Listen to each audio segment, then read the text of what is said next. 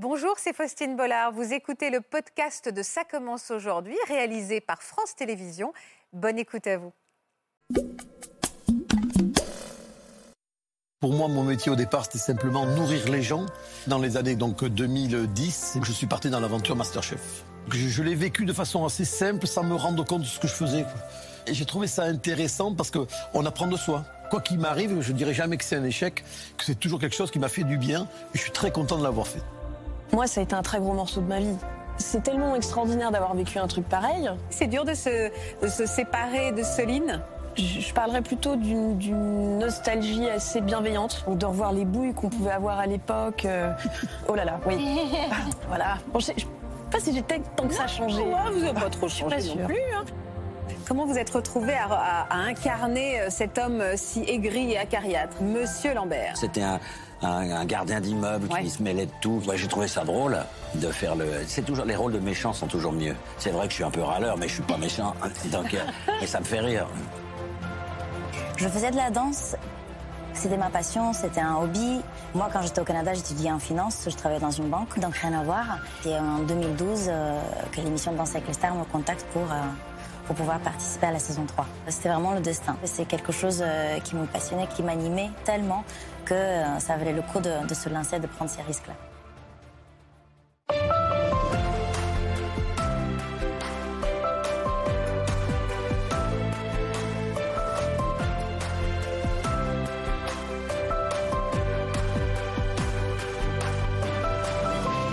Bonjour à tous et merci d'être avec nous cet après-midi, encore une fois sur France 2, pour clôturer notre série spéciale décennie avec les années 2010. C'était hier et pourtant ces années-là ont marqué un vrai tournant à la télévision, la cuisine ou encore la danse de salon ont commencé à investir le petit écran aux côtés de séries humoristiques emblématiques comme Fais pas ci, fais pas ça, ou encore Nos chers voisins.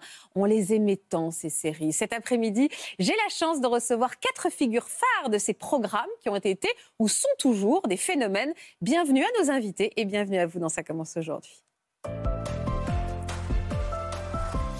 Et bonjour à tous les quatre. Bonjour. J'adore l'idée de vous recevoir car vous venez tous d'univers très différents. Merci d'avoir accepté notre invitation. Yves Cantbord, bonjour. Bonjour. Merci de, de nous avoir invités. Je suis très contente de vous recevoir. À côté, est-ce que vous connaissez Denitsa? Oui, bien sûr. Bonjour Martin Lamotte. Bonjour, bonjour. Je suis ravie de vous recevoir. Merci d'avoir accepté d'être là. Merci de m'avoir euh, convoqué. Est-ce que convoqué? Alors je ne vous ai pas convoqué, je vous ai invité éventuellement. Invité. Est-ce que vous connaissez Tiffen Haas? Je, je la connais, euh, non, je ne la connais pas, mais je connais l'émission, je l'ai vue et euh, on ne se connaît pas euh, personnellement. Parce que Tiffen, on a l'impression qu'on vous a un peu vu grandir finalement. Vous, avez, vous faites un peu partie de notre famille avec euh, Fais pas ci, fais pas ça, où vous avez incarné Soline. Tout à fait. Ouais, ouais, pendant euh, dix ans. Soline Lepic, fille de. Valérie Bonneton et Guillaume de Tonquédec. C'est ça. C'est ça. À table Vous vous souvenez de ça? La fin du générique. Oui. À table euh, On le redécouvrira tout à l'heure. je vous présente Natacha Espier. Évidemment, alors je me permets de le dire, on se connaît avec Yves puisque nous avons présenté une émission sur France 2 qui s'appelait À table. Table. C'est ça.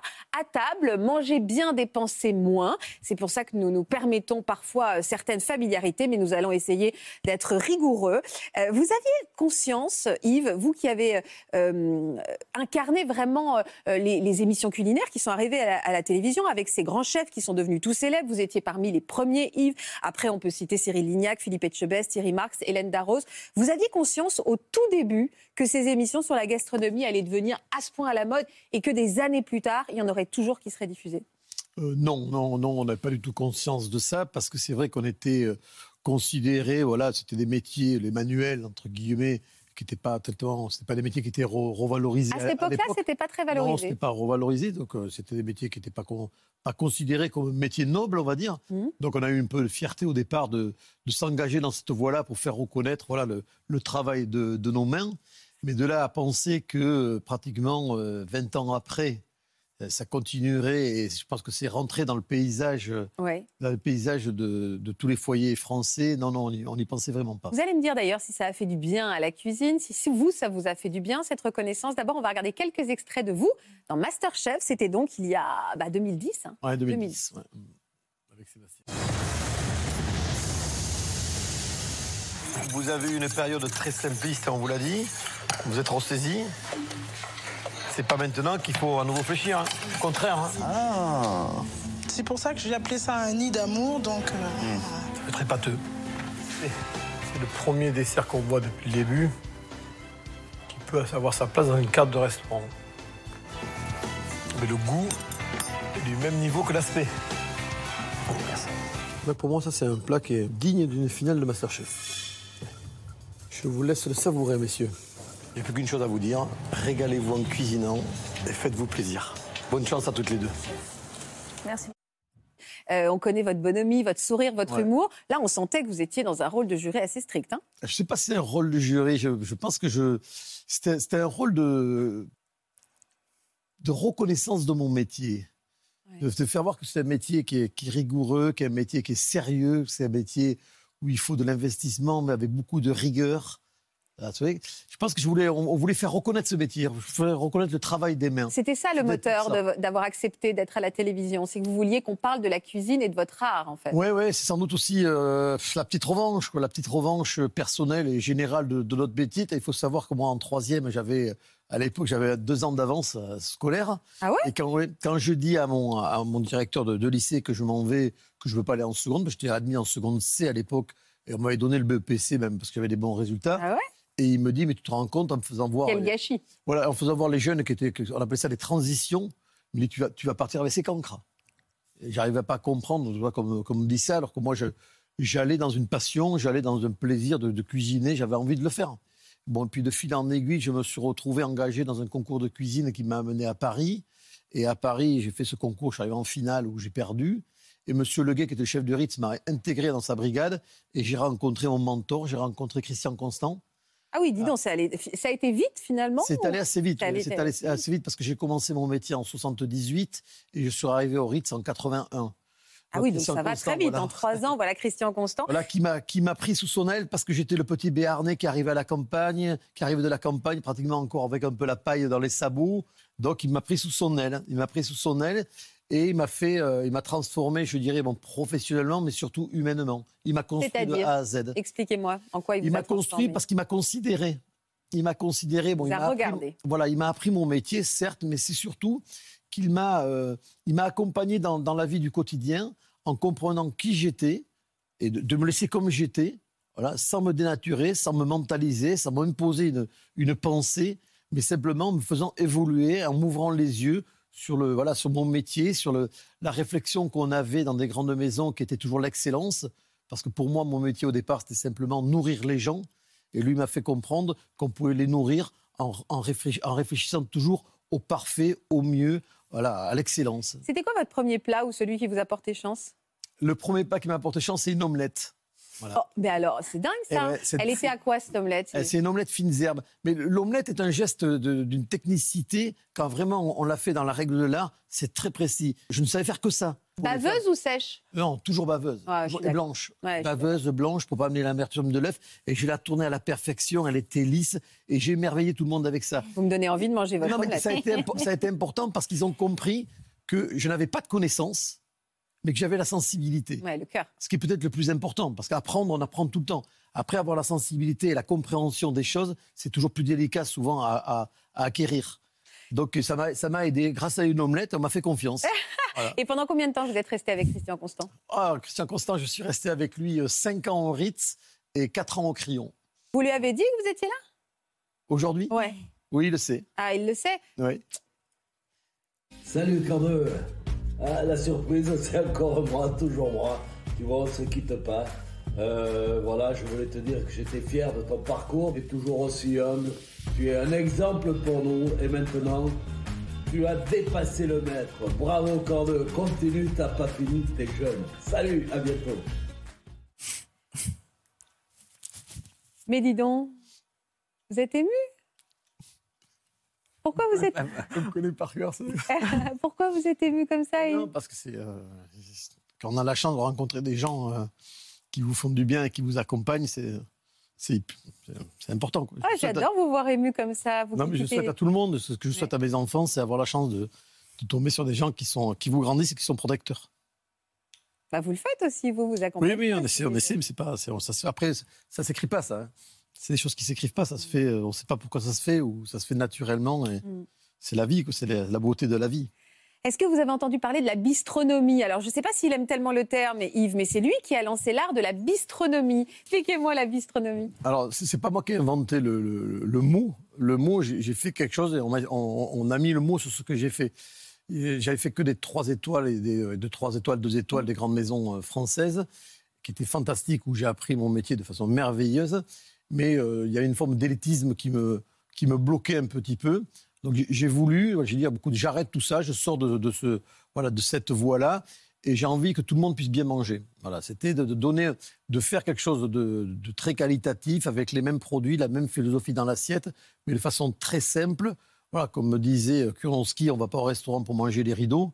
Voilà, de- que- qu'on ait Oui, une émotion, de- on ait une émotion du goût, mais que cette émotion du goût ne soit pas due au prix d'a- d'achat ou au prix de vente. Voilà, c'est que tout le monde ait droit de bien manger, de la qualité, en ayant beaucoup d'émotions. Comment vous, avez, vous êtes arrivé à la télé Alors, qui vous a proposé? Alors, la, la télé, j'ai commencé assez tôt. J'ai commencé dans les années 90 avec euh, Monique Cara, qui était sur, le, sur France 2. Ouais. C'était ma- matin, euh, matin Bonheur à l'époque. Mhm. J'intervenais le matin assez régulièrement. Après, on a fait plusieurs petits jeux. Il y avait eu Poivron et Tomate aussi sur France 2. Ouais. Un petit jeu qui a duré pendant deux années. Et après, dans les années donc, 2010, c'est Benjamin Fajot Mhm. qui est venu me voir et qui m'a proposé d'intégrer, sans me dire le nom, sans me dire le concept, une émission de télé sur, sur TF1 Mhm. et qu'il fallait que je vienne. le- que je vienne. Et donc, je suis parti dans l'aventure Masterchef. Et alors, comment vous avez vécu? Parce qu'en effet, quand on passe sur une grande chaîne comme ça, avec ce, ce succès-là, euh, sa vie est totalement transformée. C'est-à-dire que là, vous deveniez aussi une personnalité avec la célébrité qui l'accompagne. Alors, honnêtement, je, je, bah, faudrait, que- faudrait que les gens qui me connaissent très très bien, mes amis, me demandent si je, je me suis transformé. Je pense pas que je me suis transformé parce que j'ai quand même continué à avoir deux métiers en fin Oui. de compte. Dans- en même temps, j'ai continué à avoir mon restaurant et j'ai été très attaché justement de, de pouvoir continuer à exercer mon métier et, et ce partage que j'aime. Donc, je, l'ai vécu de façon assez simple, sans me rendre compte de ce que je faisais.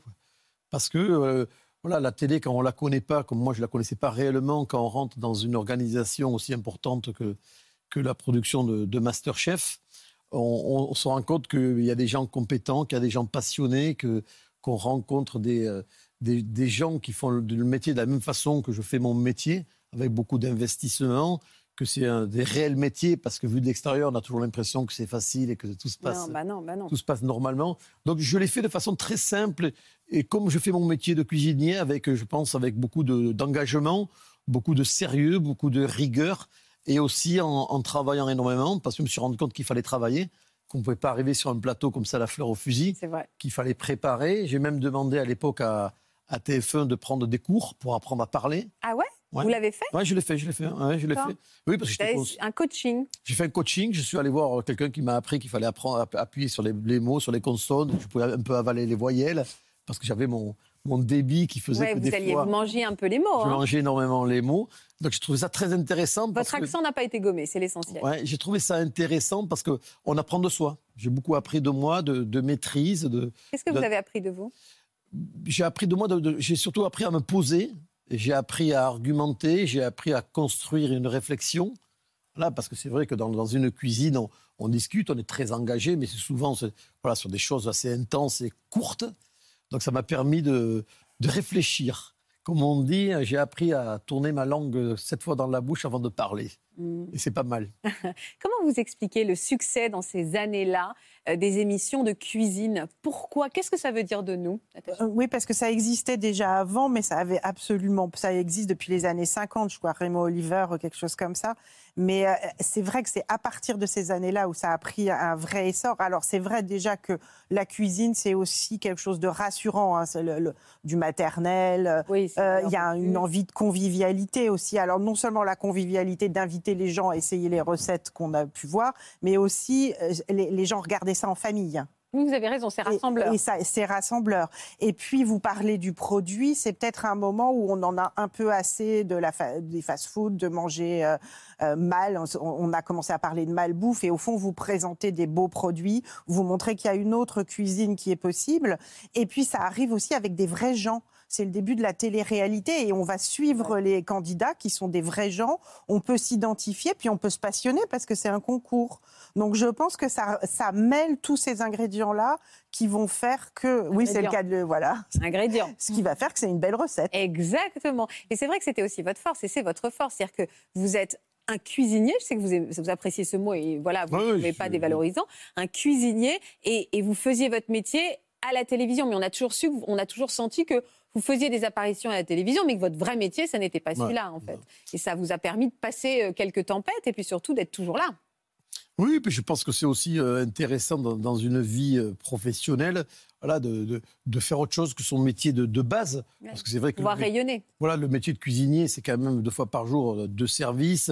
On est quand même enfermé dans, dans des cuisines. Souvent, ce qu'on dit nous, on arrive à avoir des œillères et d'être dans notre petit monde à nous, d'aller voir aussi d'autre part, d'aller picorer, de regarder ce qui se passe autour de nous. C'est enrichissant. Ça nous permet aussi à nous de, de- de nous ouvrir. Et je crois que peut-être le plus important de, de tout ça pour moi, ça m'a permis de, me régénérer. Voilà, de, voir les choses différemment, de pas rester dans mon petit monde avec mes convictions Oui, qui étaient bien, bien calées, bien précises, de me dire qu'il y a des choses différentes, que voilà, de, voir qu'il y a des gens qui réfléchissent différemment que moi, qui pensent différemment que moi, avec tous les candidats que j'ai pu côtoyer. Je les ai écoutés et je me suis dit, après tout, c'est quand même des gens qui avaient souvent des certains niveaux intellectuels. S'ils ont cette réflexion-là, peut-être aussi qu'ils ont raison. Mais pourquoi ils le font? Pourquoi ils ont raison? Et moi, j'essaie de, de comprendre leur réflexion pour quelque part l'intégrer aussi à moi dans mon quotidien. Ça fait du bien d'aller voir un peu à l'extérieur et je pense que de, notre métier a besoin de ça, de cette ouverture d'esprit pour évoluer. C'est un métier qui est, voilà, qui était un peu ancestral, Ouais. avec des méthodes de fonctionnement qui étaient un peu, un peu particulières. Vous me l'avez fait à l'envers, Yves, parce que pendant euh, quelques mois, nous avons euh, euh, été fouillés dans les frigos des gens et dans leur, euh, leur euh, comment vous dire, leur placard à épicerie, leurs épiceries. Puis vous m'avez toujours dit qu'il fallait pas manger des boîtes de conserve. Et aujourd'hui, vous vous moquez complètement puisque vous sortez donc ce livre Cons- conserver et cuisiner 140 recettes simples et de saison pour l'année. Donc maintenant, on a le droit de faire des conserves que si on le fait à la maison. Alors oui, oui, c'est une histoire particulière, mais c'est malheureusement, euh, malheureusement, c'est le confinement. hein. C'est qu'on a été, ça a été quand même assez brutal quand on nous a fait fermer le samedi, qu'on nous a dit que le dimanche on fermait. Moi, je me suis retrouvé pratiquement avec 200, 200 kilos de, marchandises. Alors on a partagé avec les clients, on a partagé avec le personnel, mais il en restait beaucoup. Hors de question, bien sûr, de, de la jeter, parce que je pense que derrière chaque tomate, chaque pomme de terre, il y a quelqu'un qui a travaillé, il y a un artisan qu'il faut respecter. Et donc je me suis mis à, à faire des conserves. En bocaux, évidemment. En bocaux, Voilà. c'est pas tout à fait la Ouais, même histoire. Je me suis mis à faire des conserves et ça a été, euh, voilà, ça, ça- ça a été quelque part une, une suite logique de, de- de ma vie. Vous savez, quand je suis parti en 80 de la maison, je peux vous assurer que j'avais mon- ma petite valise avec euh, voilà, mes, mes petits pantalons, mes chaussettes et mes caleçons, mais j'avais surtout un sac donné par papa et donné par ma grand-mère avec la fameuse peur du manque de cette génération-là qui m'avait rempli mon sac de, de conserve en me disant si t'as pas à manger, au moins tu pourras manger ça. Et, et c'est vrai que le- le- au- la conserve, quand on l'analyse bien, c'est un moyen de manger des produits de saison eh bien, toute l'année. Et surtout, c'est écologique et c'est anti-gaspi. C'est quand on est en pleine saison, euh, Ah oui. je dirais de la fraise, de l'abricot, de la tomate ou de l'haricot vert, c'est là où le produit est, en- est dans son excellence du goût. C'est là que le, le prix d'achat, ben, c'est là qu'il est le moins cher. Donc c'est un bon moyen de faire des économies en faisant des conserves. Bah, moi, je veux très surtout bien manger vos bocaux et vos conserves à vous. Ouais. C'est ça aussi. Oui, mais on a essayé de faire des conserves en sortant un peu de, je dirais, des conserves traditionnelles, de faire des, des conserves un peu plus contemporaines, et, euh, je dirais pour que gustativement on ait une émotion différente. Denitsa Ikonomova, je suis vraiment ravie également de vous recevoir. Vous êtes l'une des danseuses emblématiques du programme Danse avec les stars, qui a permis de vous faire connaître du grand public. C'était en 2012. On va regarder un extrait de vos prestations mémorables. C'était sur un passo doble avec euh, le champion de roller Ty Chris.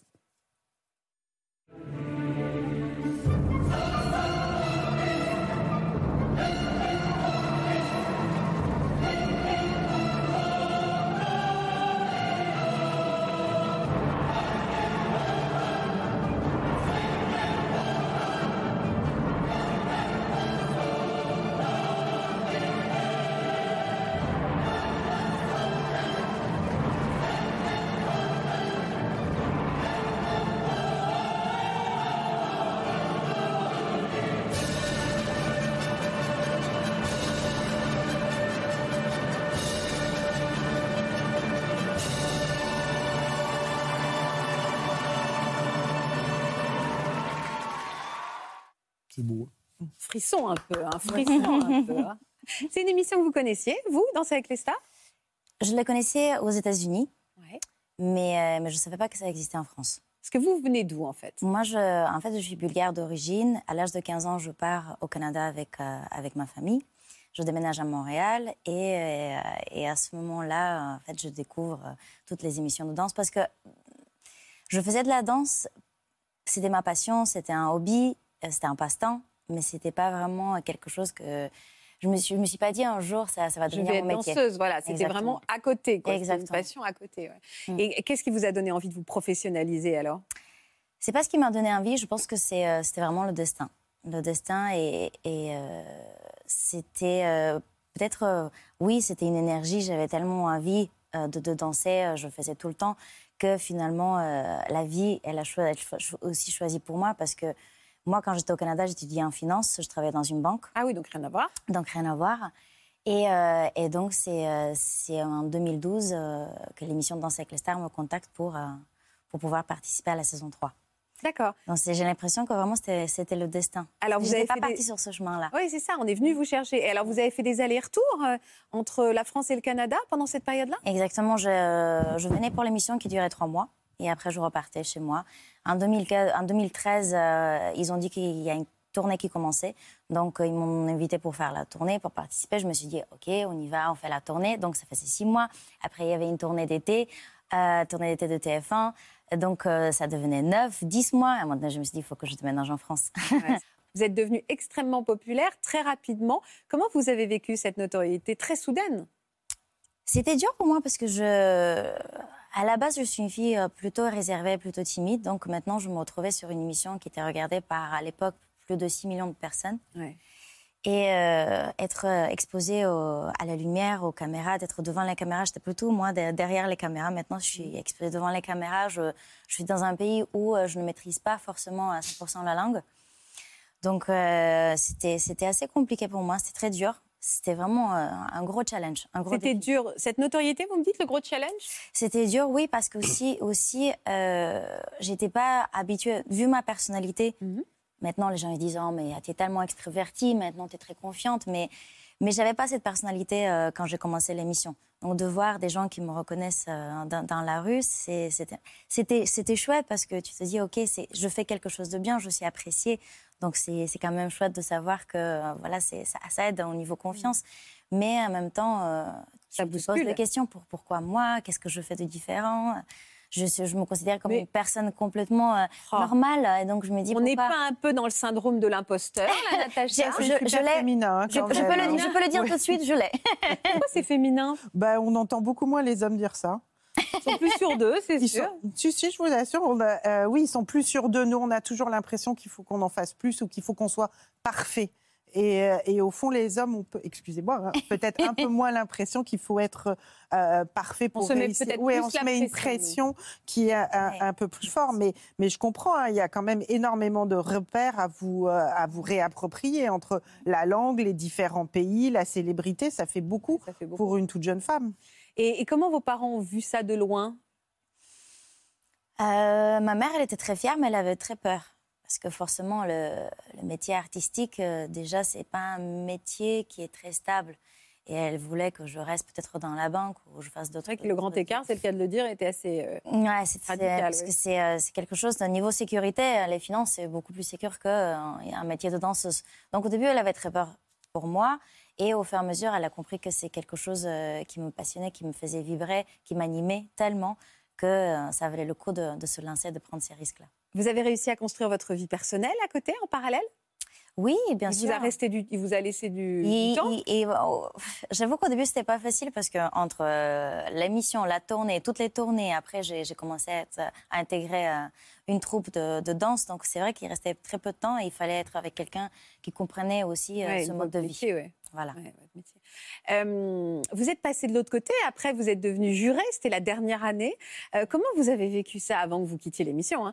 Comment vous avez vécu ça? Déjà, c'est euh, c'est incroyable et, et, de me dire que j'ai commencé la saison 3 de Danser avec les stars en étant sous-titrée. C'est vrai Et, et neuf, neuf ans plus tard, je passe de l'autre côté et maintenant, et ils me disent non, on a envie de t'écouter, on a envie que tu t'exprimes. Euh, c'est un, un gros saut. C'est très euh, valorisant.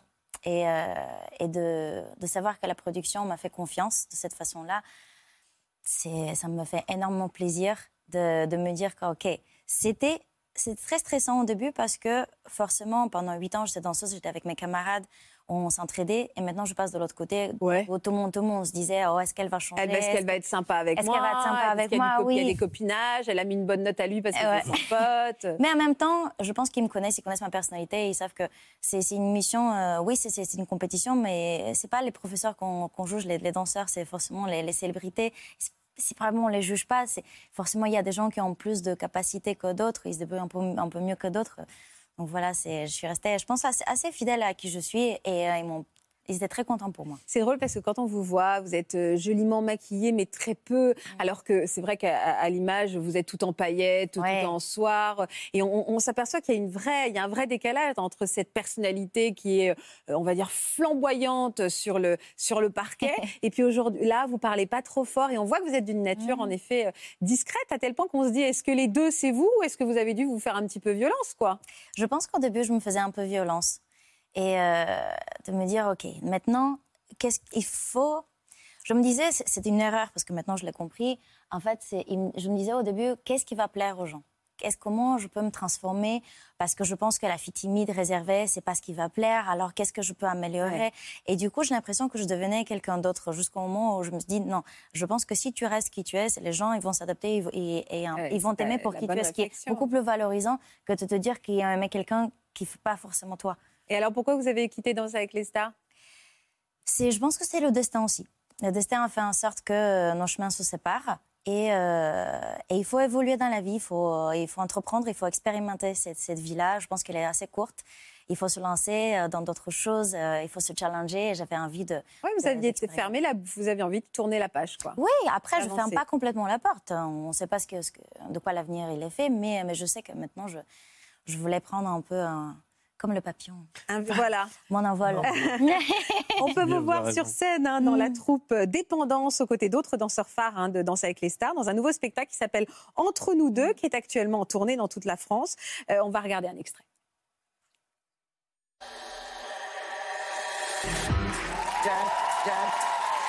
With the road, Jack. Don't you come back no more, no more, no more, no more. With the road, Jack. Don't you come back no more. Jack, Jack.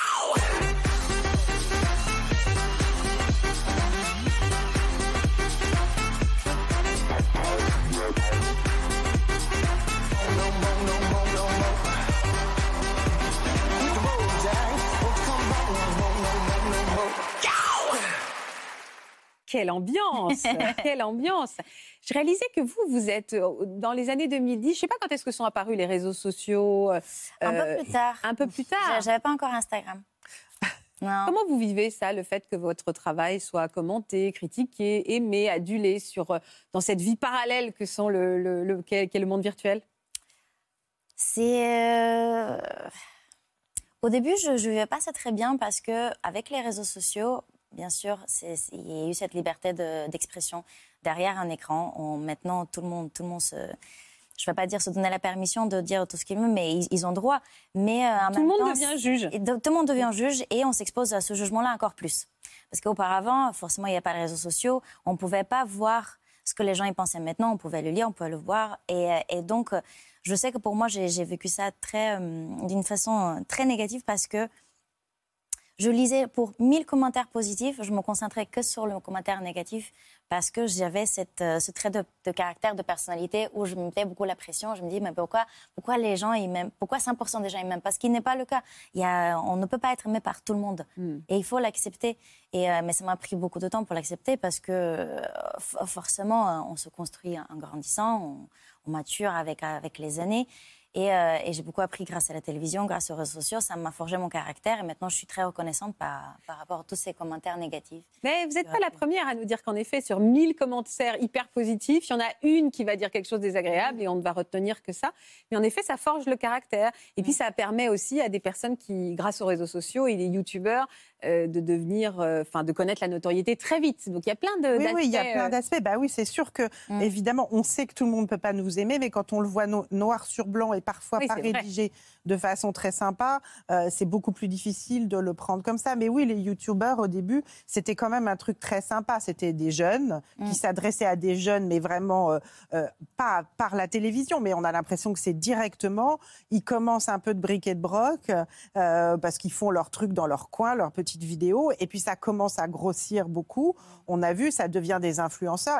Il y a, il y a une jeune femme, moi, que qui est, qui est extrêmement intéressante, qui fait de la mode, Lena Situation. Oui, bien sûr. Voilà, elle est vraiment. Et on voit. Ah, puis c'est une star on mondiale. voit, voilà, c'est une star mondiale. Et puis on voit que bah, elle en peut plus. Donc c'est l'aspect extrêmement euh, difficile des réseaux sociaux. Et elle coupe ses réseaux sociaux parce qu'elle en a marre de recevoir autant de commentaires haineux. Donc je trouve qu'avec elle, on voit vraiment bien cette ascension. Et puis Et le revers de la Et médaille. le revers de la médaille. Euh, Martin, vous avez trouvé une solution, vous, c'est que vous n'êtes pas sur les réseaux? Dès que ça a commencé, j'ai senti que ça allait mal tourner et que c'était c'était emmerdant. Donc je n'ai jamais. Pourquoi c'est emmerdant? Mais parce que quand je rentre chez moi euh, le soir, j'ai pas envie de répondre à des milliers d'imbéciles. Et Ah, Il n'y a peut-être pas des imbéciles. Il y a peut-être des gens qui vont vous dire qu'ils Oui, peut-être, mais les trois quarts sont pas venus au théâtre et ils, ils attaquent, etc. J'ai pas de temps à perdre, je préfère écouter de la musique. Et parce que vous regardez pas la télé non plus? Ben, je ne l'ai pas eu pendant très longtemps. Eh bien, bienvenue chez nous. Vous Oui, rentrez oui. dans la télé. Maintenant, vous l'avez?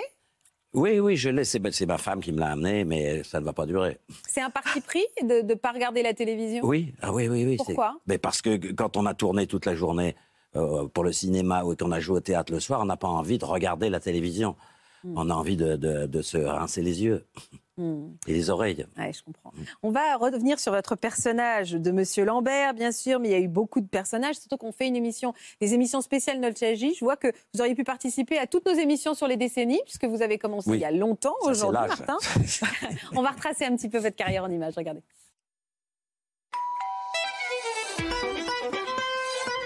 Ça recommence, hein Nous sommes en juin 2012 et une série culte mettant en scène les voisins d'un immeuble voit le jour. Martin Lamotte y interprète Monsieur Lambert, un retraité quelque peu acariâtre. J'en ai marre de ces disputes permanentes, hein Ce comédien haut en couleur est une figure emblématique des années 2010 grâce à ce programme. T'as cliché, ça? Mais sa carrière, elle, ne date pas d'hier. Martin Lamotte, en effet, découvre le théâtre à 20 ans passés. Et très vite se passionne pour la comédie.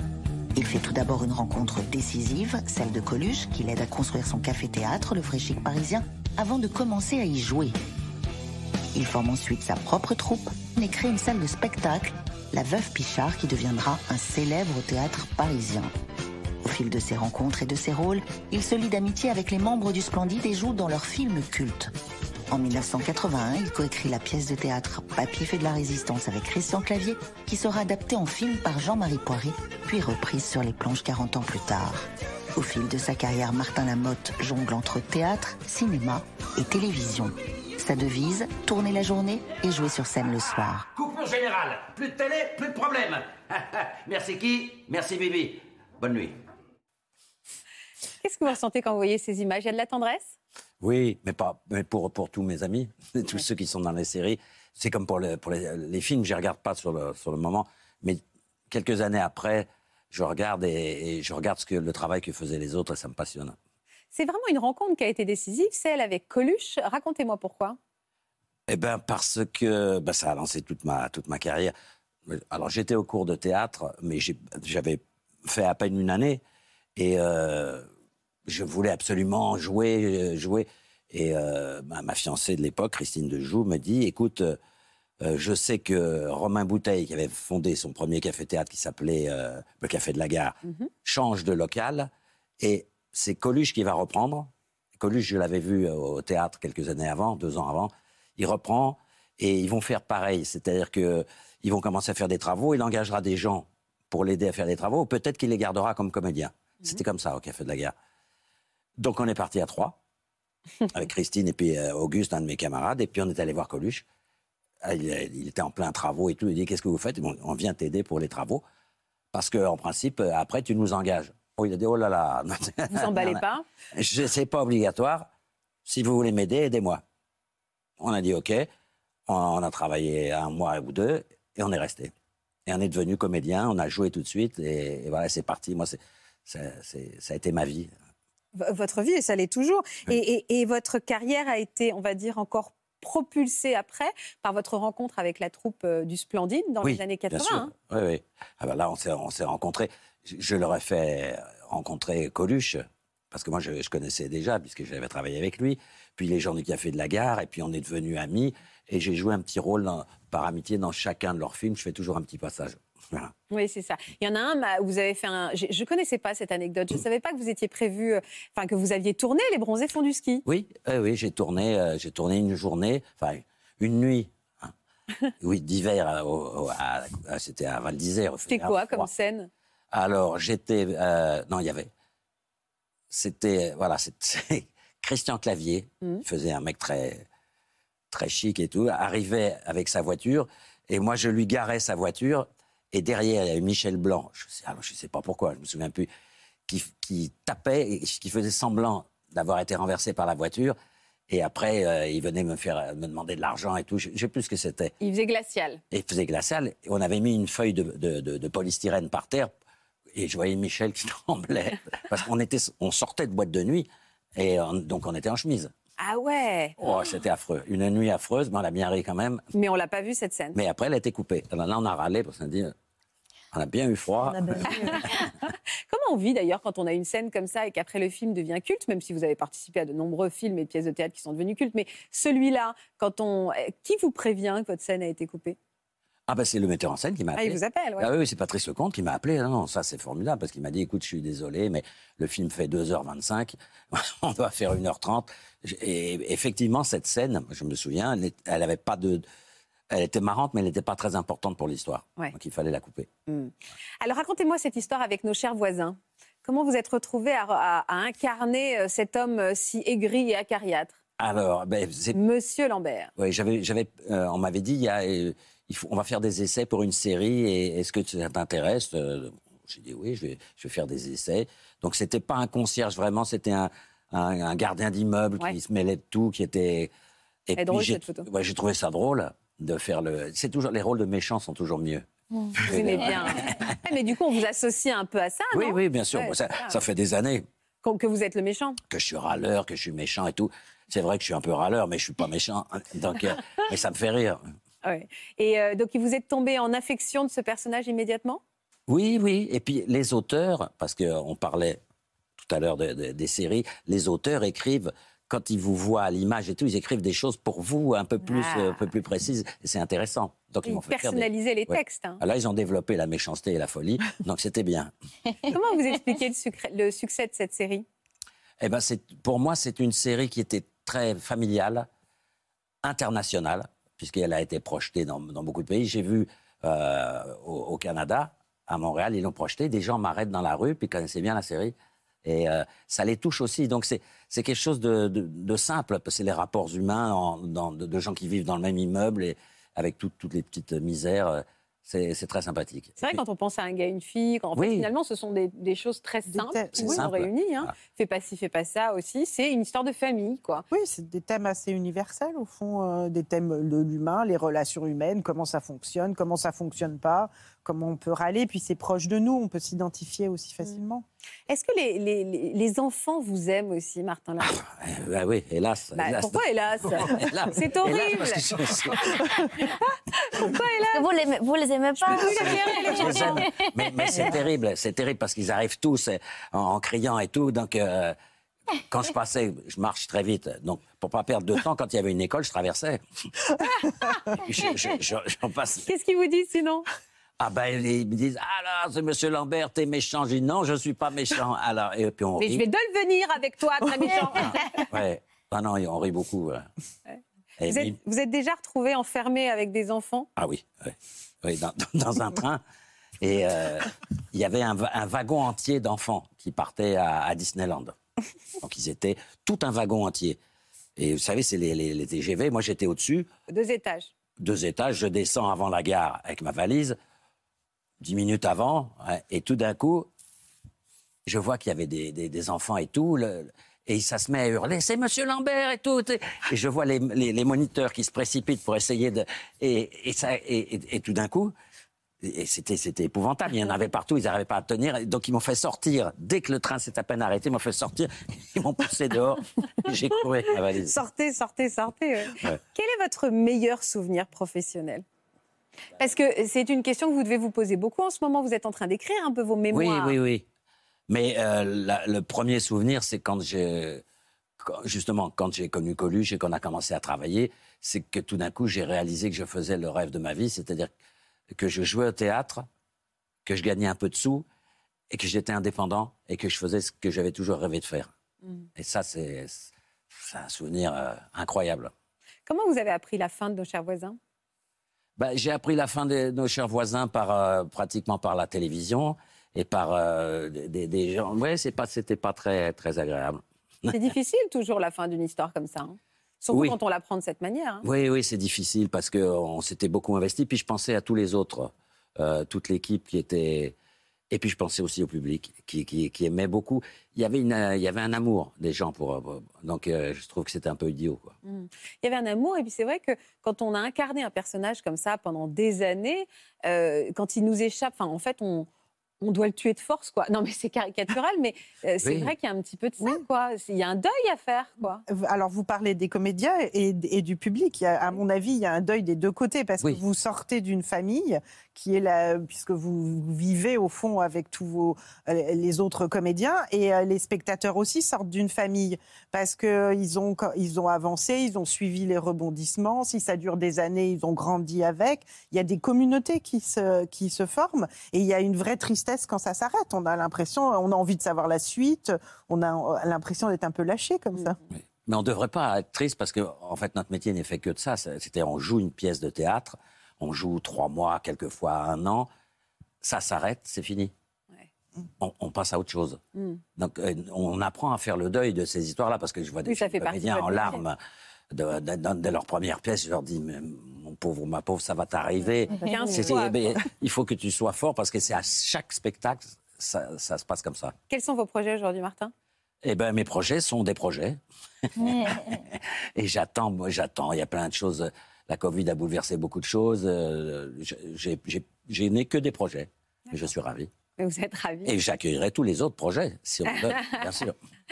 Stéphane, vous, retourne- vous retrouvez aussi dans le, le chagrin de l'arrêt d'une série. Ça a été votre cas à la fin de Fais pas ci, fais pas ça? Je parlerai pas forcément de chagrin. Je, je parlerai plutôt d'une d'une nostalgie assez bienveillante. Ça va avec le thème. Ouais. Euh, après, moi, ça a été un très gros morceau de ma vie.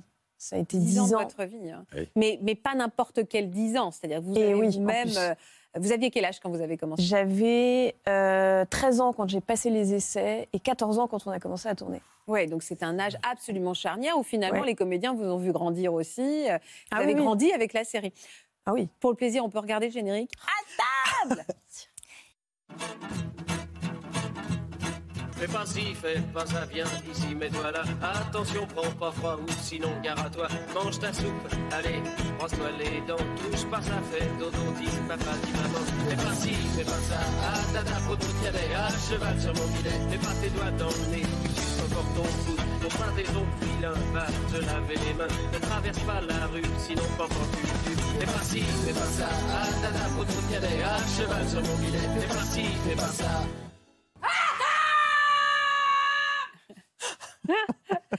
Cultissime. Euh, ben, c'est cultissime, mais je vous vois regarder avec, euh, en effet, euh, une gourmandise, une nostalgie. Vous aviez un sourire, mais jusqu'aux oreilles. Ah bah là, bah là, ça fait, ça fait vraiment, je pense, ouais, des années que j'ai pas vu ce, ce- ce générique, ce clip. En plus, je pense que celui-là, ça devait être un des premiers, pas des premières saisons, mais euh, quand même un ancien ancien. Donc de revoir les bouilles qu'on pouvait avoir à l'époque, c'est impressionnant, hein, parce que je voyais, euh, oh là là, oui, voilà. Bon, je sais je sais pas si j'ai tant que ça changé. Ouais, vous n'avez pas trop Je suis changé pas non plus. hein. Vous êtes retrouvé comment La coiffure, c'est tout. Un petit peu, ouais, voilà, mais sinon. belle euh, mèche. Vous êtes retrouvé comment à, à- dans ce casting, Tiffany Euh, je me suis retrouvée comment? Ben, euh, En fait, j'ai, je commençais déjà à passer des castings. J'étais déjà en agence depuis un an, un an et demi. Et en fait, euh, voilà, un jour, mon agent m'appelle pour me dire oui, un casting pour cette, une série télévision. J'y suis allée. Et c'était à ce moment-là que j'avais rencontré donc Pascal Chaumeil, qui était euh, le premier réalisateur, enfin, le réalisateur des deux premières saisons, euh, qui je pense très fort, parce qu'il nous a quittés aujourd'hui. Et, euh, et du coup, j'avais passé les essais avec lui. Et puis 15 jours après, on m'avait rappelé. Et puis, et puis voilà quoi. Mais j'avais passé les essais pour le rôle de Tiphaine, justement. Ah, d'accord. Oui. Alors que vous avez été embauchée pour le rôle de Soline. Soline, voilà. Est-ce que vous êtes rendu compte à 14 ans de, l'impact de cette série et surtout ne serait-ce que du nombre de téléspectateurs qui étaient dans leur télé quoi Alors non, pas du tout. 14 ans, euh, moi j'étais plutôt dans un... Moi je vivais vraiment l'instant présent. J'étais sur le plateau, on tournait et puis euh, ça s'arrêtait là. Il y avait, y avait un truc, euh, c'était opaque. Tout le reste, c'était complètement opaque. Et puis le succès de si, quand même, il a mis un petit temps à arriver. Ça n'a pas été immédiat. Non, non. Il y a eu une ou deux ou trois saisons quand même où il a fallu euh, voilà, prendre le temps de avec cette famille. Exactement. Et donc je pense que ce succès qui a été énorme, mais quand même progressif, fait qu'on ne se l'est pas pris en pleine tête euh, comme ça euh, d'un coup. Vous vous vous souvenez de votre premier jour de tournage? Oui, ouais, ouais, ouais. ouais, Il y, a- il y a des. Enfin, la durée totale, non. Mais, euh, mais je me souviendrai toute ma vie, voilà, où bah, on m'appelle euh, un matin, voilà, sur mon téléphone, il est super tôt, il est 5h15, euh, on est un peu dans le brouillard.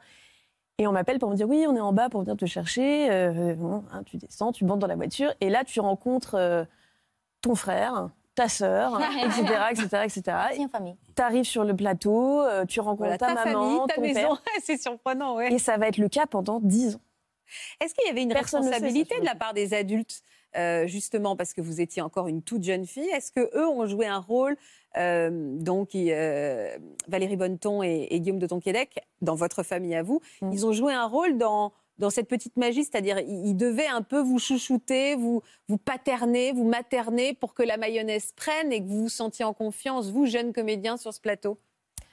Oui, je- enfin, alors, materner, je sais pas, je sais pas si c'est forcément le mot, mais ils nous ont vraiment pris sous leurs Sous ailes. leur aile, oui, c'est un peu ça que je voulais. Ouais, ils nous ont vraiment euh, guidés tout du long. Ils ont appris plein de trucs. Enfin, moi, c'est vraiment là-dessus que j'ai appris le plus gros euh, du métier parce que ah, voilà, bah, ça c'était cet été à mon mariage. Ah, bah, félicitations. Bah, merci. Oui. Il y a une partie de, il y a une partie d'entre eux qui étaient là, ouais, qui sont venus. euh, Ouais. voilà, Votre papa de la télé, en fait. Exactement. C'est ça. Mon papa fiction. Il n'était pas jaloux, votre père? Euh, mon père était pas jaloux, non. Euh, Mon père était assez déconnecté de, de tout ça et d'une manière générale. Non, il adorait, euh, il adorait le principe. C'est ma mère aussi. hein, dès qu'il y avait une émission ou un film ou tout ça, elle dit Ah, regarde, il y a ton père. Oh, regarde, il y a ta mère. en parlant de voilà, Guillaume ou de Valérie. Donc, c'est c'est hyper mignon. Ils vous, ont, ils vous ont vu grandir aussi, ces comédiens, parce que je le dis depuis tout à l'heure, mais commencé à 14 ans, ils ont dû vous voir, vous, au fur et à mesure des années, vous épanouir, vous poser des questions existentielles, avoir vos premiers amours, vos premiers chagrins. Euh, c'est- plus dans ce sens que dans l'inverse, finalement. Eux, vous les, vraiment, ils ont été les premiers témoins de vos changements. Oui, oui, ils nous ont vraiment accompagnés euh, tout au long du- du- d'une forme de tranche de vie. Puis je pense que c'est ça aussi qui, je pense, euh, ressort dans, dans la série, c'est qu'il y avait des, des liens familiaux fictifs, mais réels, mais pas tant que ça. Voilà, pas tant que ça. il y avait quelque chose de très, c'était hyper naturel. Famille de euh, cœur, un ouais, peu. Vraiment, Mm. vraiment. Vous, euh, vous avez vécu comment cette notoriété, vous? Oh bah, euh, à l'époque où ça aurait pu être un problème, c'est-à-dire à l'adolescence, euh, 15-16, où on peut avoir tendance à pas forcément prendre les bonnes décisions, et ce genre de, de situations peuvent attirer aussi des personnes qui vous veulent pas forcément Ce qui a été votre cas? Pas vraiment, euh, non. Mais parce que en fait, euh, moi à l'époque, euh, j'étais, euh, j'étais en internat. En fait, j'étais, euh, voilà, je- ouais. Oui, ah oui. Ouais, ouais. Et, et en fait, j'étais paumée au milieu des vaches. Et euh, le fait que je tourne dans une série. Tout le monde s'en fichait. quoi. Complètement. Personne n'avait la télé comme chez Martin. Personne. Non, oui, et puis c'était euh, dans un autre monde, quoi. C'était ailleurs. Donc, euh, une partie de l'année, j'étais en tournage, je bougeais, promo, nanana, nanana. Et puis l'autre partie de l'année, j'étais La euh, dans ma petite quoi. chambre à faire mon lit au carré. euh. Néan- néanmoins, vous avez été harcelé. hein. Il y a- une femme, une fan qui est allée très loin, une femme fan qui est allée très loin. hein. Oui, ouais, bon, ça, c'est le truc le plus gros, entre guillemets, que j'ai pu vivre en tant que revers de médaille à ce niveau-là. Et oui, elle avait été euh, assez insistante, euh, ouais, sur deux ans et demi, euh, elle avait été assez. Elle avait un peu confondu fiction, réalité. Enfin, je me rappelle qu'il y avait quelque chose, parce qu'elle elle- était très jeune, hein. elle avait, je sais pas, 12-13 ans. Donc, elle avait un rapport à ce truc-là qui était assez étonnant. Euh, elle était un peu persuadée euh, qu'on existait en vrai, quoi. que- Mais ça, c'est intéressant ce que vous me dites aussi, parce que, en effet, c'est aussi pour ça qu'on s'attache à ces personnages, c'est qu'on a l'impression qu'ils sont vraiment euh, ceux qu'on incarne, et puis ils font- on fait partie de leur famille aussi. bah on, les voit, on les voit, enfin, aussi pour les séries quotidiennes, hein, c'est tous les jours, à des heures où on est chez soi, c'est intime finalement, et peut-être que tout peut se confondre dans l'esprit de quelqu'un. Oui, oui, bah on a étudié, enfin, on- comme on étudie absolument tout, on a étudié ça, on appelle ça des relations parasociales. Ça veut dire qu'on on- noue des relations avec les personnages des séries, d'autant plus que vous l'avez dit, Faustine, qu'elles sont quotidiennes, et on a l'impression que ce sont de vraies relations. Et d'ailleurs, ce sont de vraies relations parce qu'on éprouve des sentiments, on peut éprouver de la tendresse, on peut éprouver de la tristesse, et parfois, eh ben, ça dérape. C'est-à-dire que bah, l'é- l'érotomanie, vous savez, ce, ce fait de poursuivre quelqu'un amoureusement, alors ça peut toucher des comédiens, ça peut toucher des médecins, on a l'impression de les connaître et on a l'impression qu'au fond, ils nous aiment en retour. Donc ça, évidemment, le métier de comédien est un métier particulièrement exposé. Et puis, on confond. C'est pour ça que certains disent que, euh, bah, oui, ils pensent pour les méchants qu'ils sont vraiment méchants, ou, euh, ou au contraire, ou ils suscitent en nous, enfin, ou en tout cas chez certaines personnes, des sentiments extrêmement réels et qui peuvent être très désagréables pour les personnes exposées. Ah oui, au point où il y a des carrières parfois qui sont détruites à cause de ça. euh, Mm. ça, ça peut être vraiment tendancieux. Bon, nous, ça n'a pas été le cas. Ça n'a pas Mais été ça euh, si loin que ça. ouais.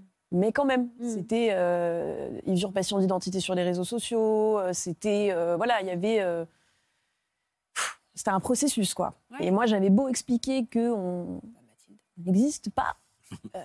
Ouais, ça, ça passait pas, quoi. Vous avez eu des guests de dingue dans Fais pas ci, fais pas ça, Bah, dont un. Un juste ici. On a des images, je crois. hein. Ces nouilles ont l'air bien pâteuses. C'était pas une omelette. Non, c'était pas une omelette. Ah je, bah voilà, je, vous, je vous traite de bécasse dans de mémoire. Oui, en fait, c'était Ah, génial. Moi, j'ai souvenir de. C'était de- Isabelle qui m'avait raconté que tu avais vraiment cette espèce d'autodérision à fond, quoi. Mais parce que quand C'est ça- hyper agréable. Ouais, non, mais quand ça t'arrive, euh, quand on te propose ça, tu, déjà tu te dis pourquoi on me propose ça? Tu- Puis, puis quand, quand tu y vas, bon, moi personnellement, quand j'y vais, j'y vais juste pour me, pour me marrer et, et rigoler de moi. C'est Bah ouais. ouais, c'est ce qu'on a fait dans l'émission. Eh oui. Ouais. Ça a été fantastique parce que je, je rigole de moi. Mm. Et ça fait du bien de rigoler de soi. C'est hyper Ça fait énormément de bien. Vous n'avez pas fait danser avec les stars? Non, pas encore. Pas encore. On vous l'a proposé? Non, non, non, non. Non, non. vous le feriez? Ah, il y a un deal Ah, Si les gens qui font le casting non, peuvent appeler le il non, est non, pas alors, con. par contre, là, il y a du boulot parce que c'est une catastrophe. Oui, mais Non, ça vous tenterait. Oui, mais parce que ça- je vais dans un univers que je ne connais pas, que Ah. je ne maîtrise pas, et ça m'intéresse de- de- d'évoluer. De, Les producteurs ont entendu le Non, mais je suis une catastrophe là, par contre. Oui, mais bon, moi, ça m'amuserait beaucoup de vous voir dans ce. Dans C'est parce que vous voulez danser avec moi, c'est pour ça. Ah bah oui, bah j'en rêve, vous savez bien, j'en rêve. Comment vous l'avez appris la fin de la série? Comment vous l'avez vécu alors? Appris, oh ben, on le savait. hein, Ouais, on voilà, c'était, on savait qu'on allait partir pour la, pour la dernière saison. Et vécu, euh, ça a été à retardement. Euh, parce qu'en fait, on avait fait un truc, c'était super, c'était Michel euh, Leclerc qui avait réalisé donc, les, les derniers épisodes. Et il avait fait un truc super, c'est qu'on avait tourné dans une salle de cinéma qui, euh, qui s'appelle le Cel, qui est à Sèvres, qui est la ville où on tournait euh, Fais pas ci. Et c'était toujours la ville où on faisait les premières projections. Et il avait décidé de rassembler tout le monde, de près ou de loin, tous les gens qui avaient pu travailler sur Fais cette pas ci, série. fais pas ça, donc pour faire un public dans la salle. Et en fait, il a tourné la toute dernière séquence. Donc la toute dernière Ah, séquence de l'épisode, c'est la toute dernière séquence de la série. Et on était tous ensemble. euh, dans Hyper sympa. Il y a eu dû y avoir beaucoup de larmes. Ah, bah, moi, ouais. et, euh, et après, vous êtes senti un peu étiqueté. C'est dur de se, de se séparer de Céline? Ben, étiqueté euh, fatalement, parce que euh, quand c'est le premier projet que vous faites, que vous avez 14 ans, et que, ben, en fait, c'est un jackpot hein, que vous décrochez. Objectivement. Quand à cet âge-là, euh, un truc qui va vous faire travailler pendant 10 ans, qui va voyager partout dans le monde, qui va vous faire connaître du grand public, ben, fatalement, on, on peut que se dire que comme on n'a fait que ça, les gens ne nous connaissent que pour ça. Mm. C'est pas comme si on avait eu des opportunités avant de carrière, de, de rencontres euh, ou autres qui avaient pu faire qu'on se serait dit ah oui tiens il y a eu autre chose. Donc fatalement on est un peu euh, raccroché à ce truc-là, mais en même temps c'est tellement extraordinaire d'avoir vécu un truc pareil que on n'en souffre pas. Enfin en tout cas moi j'en souffre pas du tout. Et alors aujourd'hui, vous faites quoi, Tiffaine? On peut vous voir où? Euh, alors on peut pas encore me voir. Mais alors, on va vous voir quand? Sûr, bien sûr. Mais euh, en revanche, depuis, euh, depuis l'arrêt de Fais pas ci, moi j'ai aussi pris le temps euh, un peu d'évoluer sur d'autres choses parce que euh, bah, y avait quand même une vie à faire. C'est- c'est- moi, Le mariage. Voilà. Ouais, bon, vous aviez envie aussi de vous épanouir personnellement et prendre le temps de ça. Exactement. Vous avez rencontré votre mari après. Eh ben en fait non, je l'ai rencontré euh, pendant les, les périodes de fait passif, mais sur les dernières années. Et puis bah voilà, ça fait longtemps hein, maintenant qu'on est, ensemble. Mais euh, un temps pour vous. Voilà. Et puis surtout c'était euh, ce que j'appelle mes années TGV, parce qu'il y avait quand même une période où je faisais, quin- je faisais 30 heures de train dans le mois. T'avais une carte, ah bah, bien sûr. C'était euh, et je vivais dans ma valise. Je, je, je défaisais jamais ma valise quand je rentrais chez moi ou que j'allais euh, dans les hôtels, dans les trucs pour tourner. C'était euh, parce qu'il fallait toujours repartir et tout, machin. Enfin, c'était assez frénétique quelque part.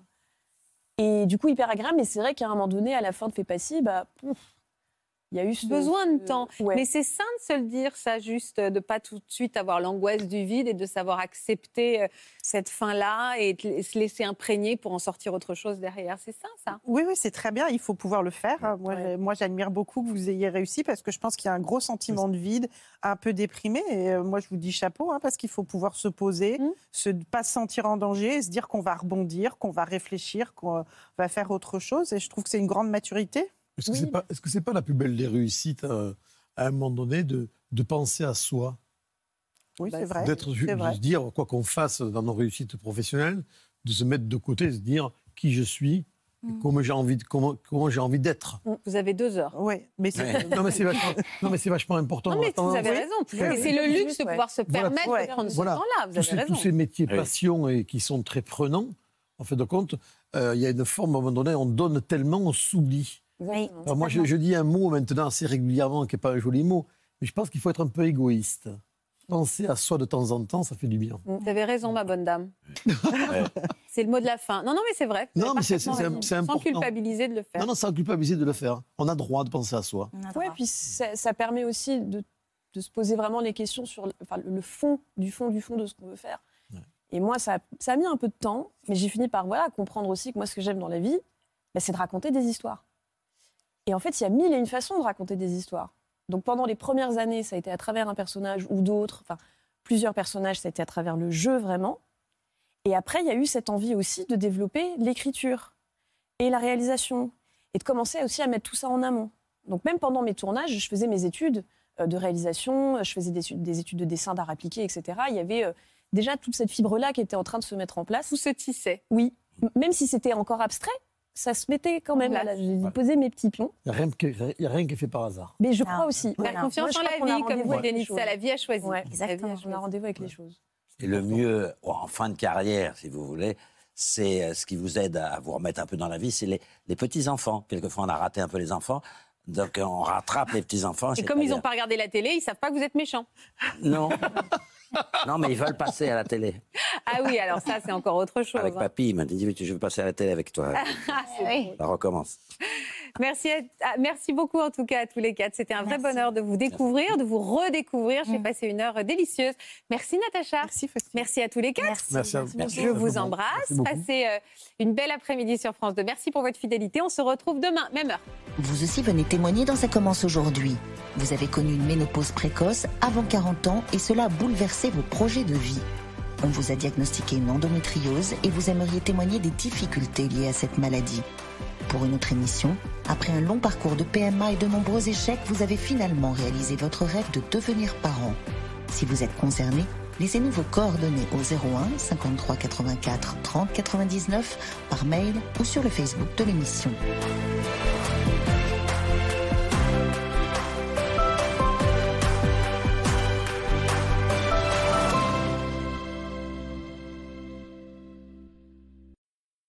Voilà, j'espère que ce podcast de Ça commence aujourd'hui vous a plu. Si c'est le cas, n'hésitez pas à vous abonner. Vous pouvez également retrouver l'intégralité de nos émissions sur France.tv.